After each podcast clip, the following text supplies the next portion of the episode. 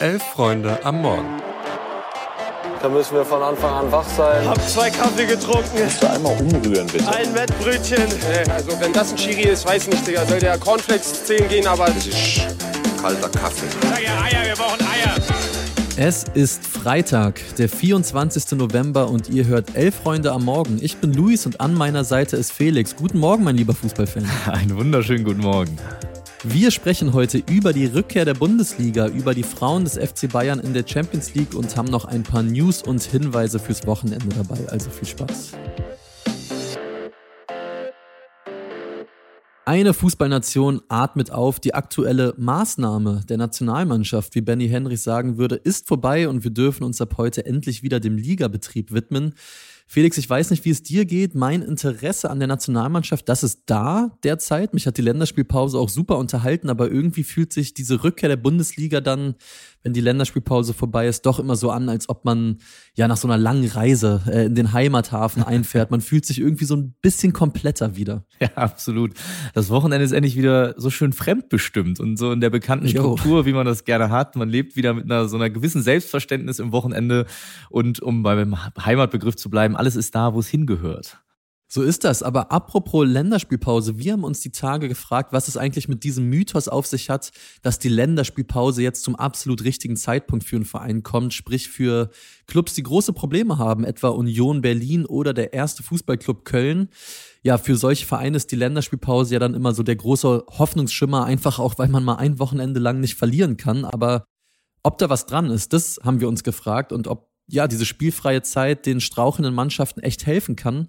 Ähm, Felix, wir beide können es nicht beantworten. Wir mhm. haben nie Profifußball gespielt, aber Nils Petersen kann das beantworten und wir hören mal rein, was er zu der Thematik zu sagen hat.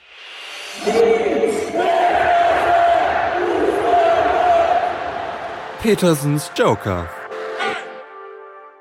Also ich habe Länderspielpausen über alles geliebt. Ob jetzt Friseurbesuche in Frankreich, Privatflüge durch Europa, durch zechte Partynächte. Ähm, das wird natürlich alles vom jeweiligen Übungsleiter verboten, aber für mich war das eh nie von Belang.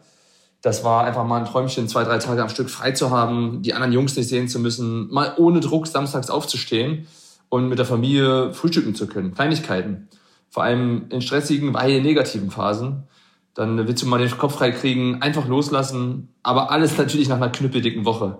Wenn es nicht läuft, dann ist die Intensität, die Aufmerksamkeit auf dem Trainingsplatz einfach eine andere. Es wird dann an den Basics gearbeitet, unglaublich viel Videoanalyse betrieben, einfach der Grundstein für die Trendwende gelegt. Jeder gibt jeder alles, damit man bloß den unzufriedenen Coach nicht noch weiter verärgert, weil man ist dann einfach in der Bringpflicht. Wenn es gut läuft, lässt man es eher mal schleifen. Auch bei der Nationalmannschaft ist die Trainingsintensität eine andere als zu Hause. Ich weiß noch zu meinen Bayern-Zeiten, da war ich meistens alleine vor Ort. Deswegen glaube ich, dass formschwache Teams, wie es Köln oder Union sind, von der Pause, Pause profitieren werden und punkten. Da bin ich mir sicher. Also, was für uns der pure Horror ist, scheint für Nils Petersen eher Genuss gewesen zu sein und er bringt gleichzeitig eine Menge Hoffnung mit für die Kellerkinder der Liga, spricht aber auch davon, dass wenn es aktuell nicht läuft, eine Menge Videoanalysen und knüppelharte Trainingseinheiten anstehen. Und das Stichwort passt, glaube ich, wunderbar zum nächsten Team, über das wir sprechen möchten, Borussia Dortmund. Zwar werden pünktlich mit der 2 zu 1 Führung der Türkei gegen Deutschland am Samstagabend die Champagnerkorken nur so durch die Ali-Preisler-Allee geflogen sein, hieß es doch für Edin Terzic damit zumindest mal eine Woche in Ruhe gelassen zu werden mit Fragen, warum der BVB denn gegen Stuttgart nun jetzt wirklich so schlecht gespielt hat. Groß geändert an der Aufarbeitung der Blamage wird es nichts haben, sprach Terzic auf der Pressekonferenz vor dem anstehenden Spiel gegen Gladbach am Samstag doch davon, man habe das auch vor dem Team nicht so stehen gelassen, sondern intensiv aufgearbeitet. Luis, an welchen Schrauben muss Terzic denn jetzt drehen, dass es wieder bergauf geht?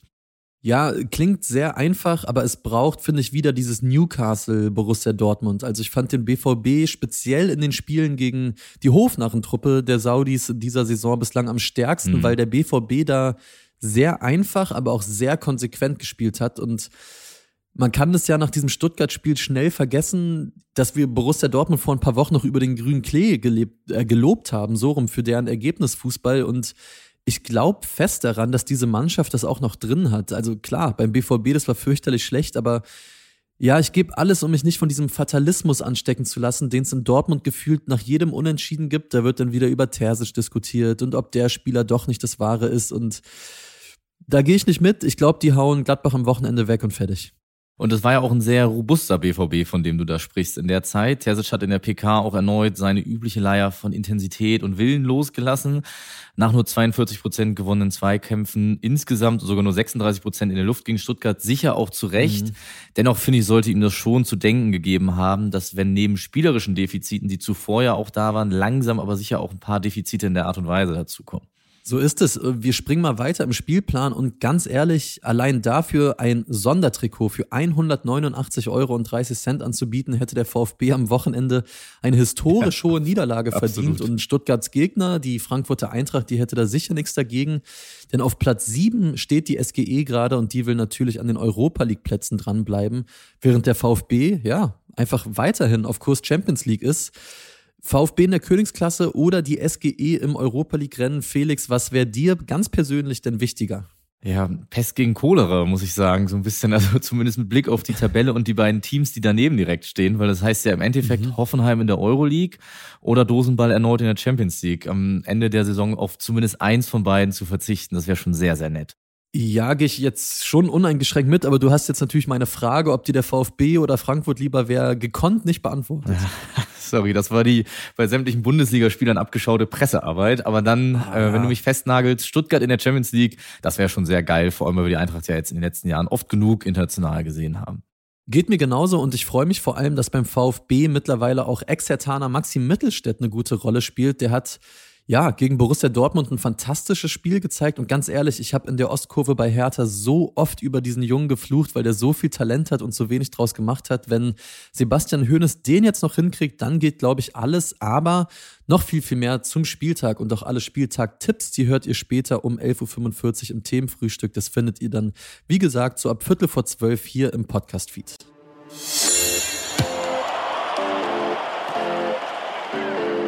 Der FC Bayern gewinnt in der Champions League bei Paris Saint-Germain mit 1 zu 0. Ein sehr stimmungsvolles 1 zu 0, weil die Ultras von PSG mhm. mit dabei waren und durchgängig für eine sehr gute Stimmung sorgten. Obwohl es von Beginn an die Münchnerinnen sind, die die bessere Mannschaft sind, machen in der 21. Minute dann auch die verdiente Führung nach einer Freistoßvariante. Zuvor schon mit ein paar guten Annäherungen, unter anderem durch Bühl. Und auch in der zweiten Halbzeit sind die Münchnerinnen sehr souverän, lassen vor allem wenig zu und gewinnen am Ende hochverdient mit 1 zu 0. Luis, was ist dir aufgefallen beim Spiel der Münchnerinnen? Ja, dass es echt so ein Arbeitssieg der besten Güteklasse war, mhm. weil die Bayern, die waren spielerisch absolut auf der Höhe, aber kämpferisch vorbildlich. Also ich lieb so Offensivspielerinnen oder auch Offensivspieler wie Bayerns äh, Jovana Damjanovic das ist. Die steht für mich sinnbildlich für dieses Spiel. Ey, was die weggeackert hat, fand ich sagenhaft. Also die spielt mal in erster Linie ganz vorne, dann mal als so eine verkappte Zehnerin und ehe du dich versiehst, grätscht die dann, ja, beidbeinig an der Seitenlinie mit vollem Einsatz, spielt aber trotzdem nur den Ball. Also ansteckend der Einsatz, mit dem die unterwegs ist. Und ich kenne da eine von Julia Nagelsmann trainierte Mannschaft, die sich bei dieser Intensität gerne mal was abgucken könnte. Ja, generell war auffällig, wie viel die MünchnerInnen gearbeitet haben. Das sah gar nicht immer so aus, als wenn super viele Spielerinnen hinter dem Ball waren, aber zumindest die Spielerinnen, die direkt in Ballnähe waren, machen die richtigen Wege und sind sich dann, sind dann auch überhaupt nicht zimperlich. Bestes Beispiel, glaube ich, Lina Magul, die gefühlte 30 Sekunden nach ihrer Einwechslung komplett einen wegrätscht im Mittelfeld und aber genau damit eine sehr gefährliche Kontermöglichkeit unterbindet. Ja, und leider dafür Geld bekommen hat, hat viel Ball gespielt, aber war auch schon, boah, also lohnt sich allein für dieses Tackling ja. nochmal in den äh, YouTube-Livestream reinzugehen, da kann man das Spiel ja nachgucken. Zur Wahrheit gehört natürlich auch, dass PSG jetzt, glaube ich, nicht den allerbesten Tag hatte. Also die Pariserinnen, die hatten so ein paar Situationen, da haben sie es entweder sehr unsauber gespielt oder einfach die Effektivität, die hat gefehlt. Aber für die Bayern sind es auf jeden Fall sehr, sehr wichtige Punkte, weil die Münchnerinnen, die haben das erste Gruppenspiel, da haben sie ja ganz, ganz spät gegen die Roma noch das 2 zu 2 bekommen und jetzt sieht es in der Gruppe schon wieder echt ganz gut aus.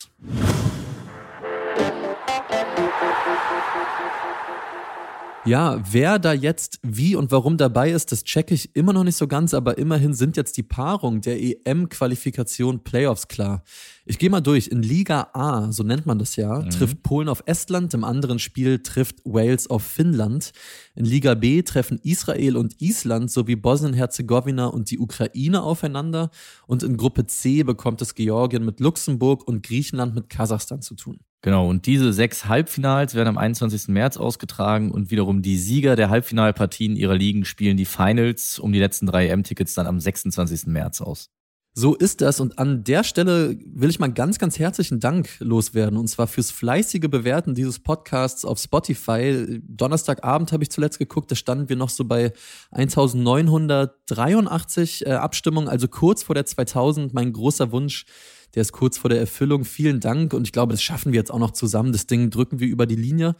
Ansonsten, Felix, muss ich sagen, ich freue mich extrem auf dieses Wochenende, weil ich bin heute Abend mit Hertha in Hannover und bin dann Sonntag auch noch in Lübeck und schaue da dem VfB gegen Arminia Bielefeld zu und werde dann auch ein schönes Postmatchbier mit unserer lieben Kollegin Eva äh, konsumieren. Die ist nämlich mit Arminia auswärts unterwegs. Jetzt habe ich äh, groß geprahlt und angegeben, was steht denn bei dir am Wochenende an? Na, Vorfreude auch, aber vor allem werde ich so langsam nervös. Also zum einen spielt St. Pauli bei Hansa Rostock. Ich war letztes Jahr auch vor Ort, das spare ich mir dieses Jahr. Aber es geht oh ja. irgendwo um nichts anderes als die Ausgangslage im Derby gegen den HSV nächste Woche Freitag. Und ich glaube, davon werdet ihr alle, äh, die hier zuhören, auch in der nächsten Woche nicht verschont werden. Das ein oder andere Mal werdet ihr es hören müssen. Es treibt mich jetzt schon langsam aber sicher in den völligen Wahnsinn. Okay, dann wünschen wir allen Leuten da draußen äh, bessere Nerven oder ein geruhsameres ja. Wochenende. Ähm, ich kann euch empfehlen, wenn ihr Samstag oder Sonntag oder wann auch immer so ein bisschen auf der Couch schlimmelt und denkt, ach, jetzt würde ich gerne irgendwas hören, hört doch einfach Ailtonland. Das ist ein neuer Podcast von uns bei Elf Freunde in Kooperation mit der Henry-Nann-Schule. Hat vier Folgen, alle so, ja, 30 Minuten lang. Und da findet ihr wirklich eine tolle Reportage über Ailton. Kann ich sehr empfehlen. Und vor allen Dingen würde ich sagen, über Ailton, wie man, ja, ihn so noch nicht gesehen hat, ist mein Fazit von diesem Podcast. Ich wünsche euch damit ganz viel Spaß. Danke fürs Reinhören in dieser Woche und euch allen ein schönes Wochenende und dir auch, Felix. Macht's gut, ein schönes Wochenende.